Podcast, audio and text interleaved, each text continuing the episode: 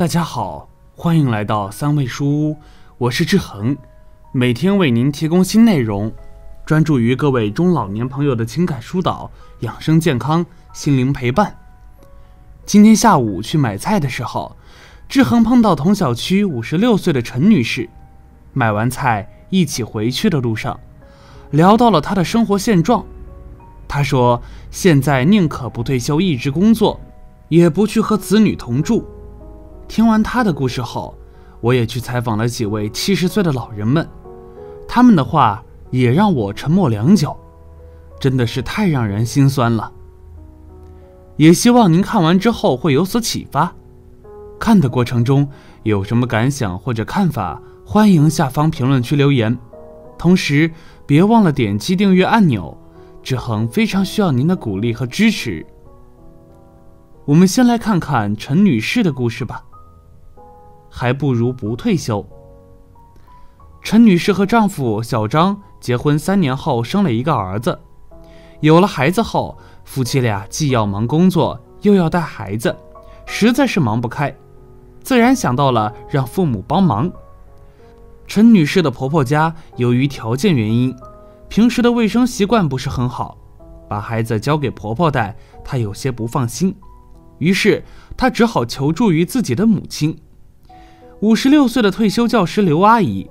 自己的妈妈本身就是老师，对教育孩子很有经验，让母亲帮忙带孩子，陈女士十分安心。果不其然，两年的时间，刘阿姨把孩子带得又健康又聪明。可是婆婆却很不满意。她认为孩子姓张，是他们张家的孩子，凭什么让娘家带？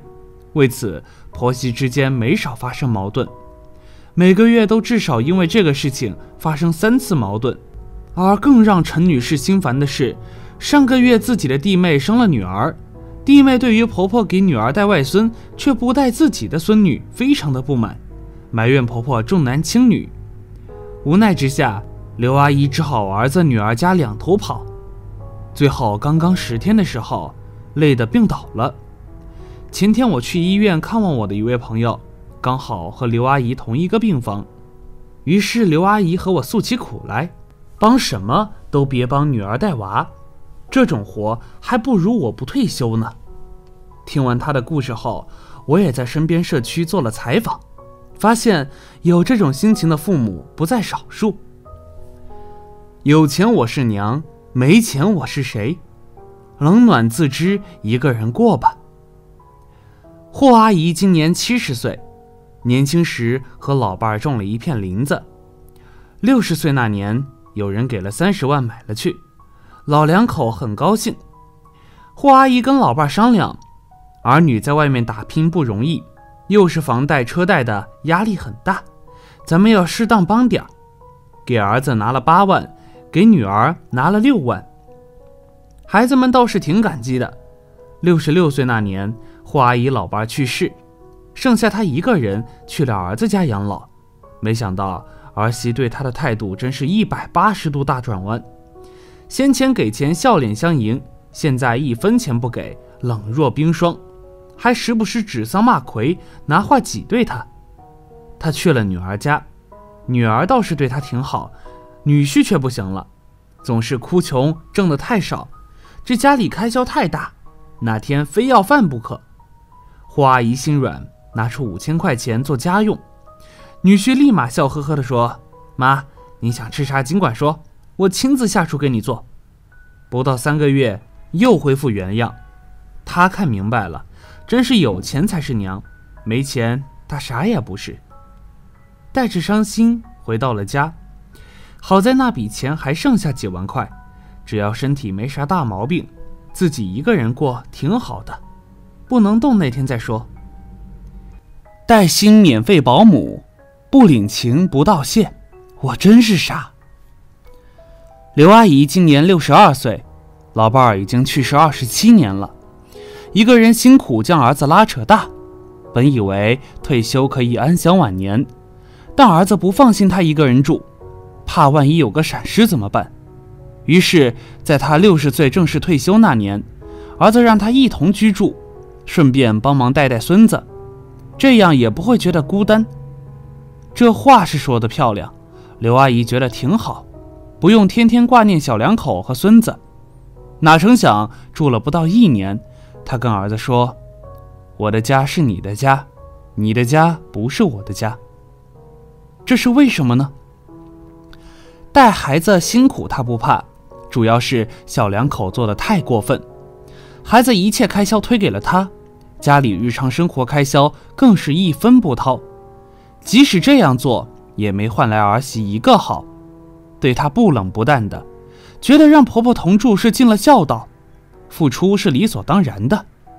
我毅然决然回到了自己的家里，儿媳扬言走出这个门以后就不要回来。她笑笑说：“我一个月五千多退休金，会联系养老院，放心，不会再登门。一个人的生活很是自在，经常找老姐妹聊聊天。”偶尔爬爬山，心情非常舒畅，再也不会去儿子家做带薪的免费保姆。习惯了一辈子大喇叭，不去儿女家当哑巴。柳大叔今年六十七岁，老伴儿六十五岁，两人虽上了年纪，但身体一直挺好，没啥大毛病。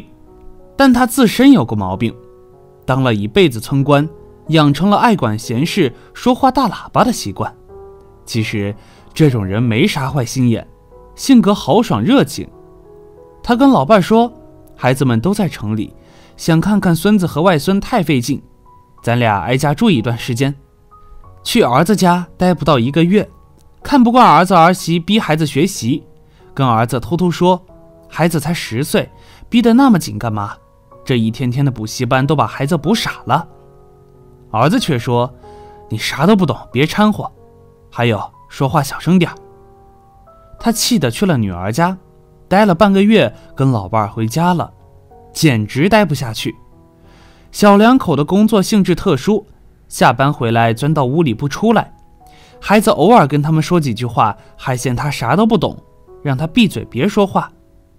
柳大爷说：“我就想体验一下同住养老好不好？现在知道了，人上了岁数。”只要生活能自理，千万别和孩子同住，那滋味太不好受了。一个人生活自在，跟儿子住寄人篱下。黄大叔今年七十二岁，只有一个儿子。自从老伴一年前去世，儿子把他接到了家里，两室一厅的房子，夫妻俩和孙女睡两个大主卧，把他安排在了储物间。放了一张单人床，旁边都是杂七杂八的东西。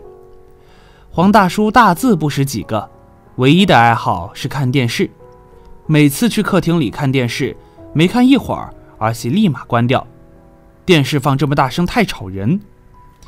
他跟儿子说：“给我买个小电视吧，放我这屋，省得打扰你们。”儿子说：“这储物间都是纸壳一些东西，万一跑电着火怎么办？”黄大叔郁闷，憋出了病，住院花了几千块钱，儿媳很是不愿意，经常甩脸色给他看，他实在受不了了，偷着跑回了老家。儿子不知道，报了案，查到他回去了，气得跟他发脾气：“你回来为什么不说一声？再说让旁人怎么看我？以为我不孝顺呢？”黄大叔流着眼泪说：“我想多活几年，你走吧。”我宁可死在家里，也不会去你家里。黄大叔为人好，平时有点什么事，邻居都会帮忙。他感叹：儿子虽亲生，却不如邻里乡亲半分。老人和儿女是两代人，彼此的观念不同，交流会有阻碍，生活习惯、饮食习惯、消费观念、卫生习惯等等差异很大，长期生活在一起。就会产生矛盾冲突，父母和儿女都不开心。只要生活能自理，尽量不要和儿女同住。老年人惬意的生活方式很多，可以培养自己的兴趣爱好，内心不觉得无聊寂寞，心情顺畅，身体自然健康。何必跟儿女住找不痛快呢？这样的日子，如果是我，我也会说一句。宁愿不退休，我也不想和子女住一起受罪。对于这一切，屏幕前的你有什么想法呢？快在评论区留言吧！觉得文章不错，记得转发给自己的家人朋友。没有订阅的朋友，也请点击订阅按钮。志恒非常需要您的鼓励和支持。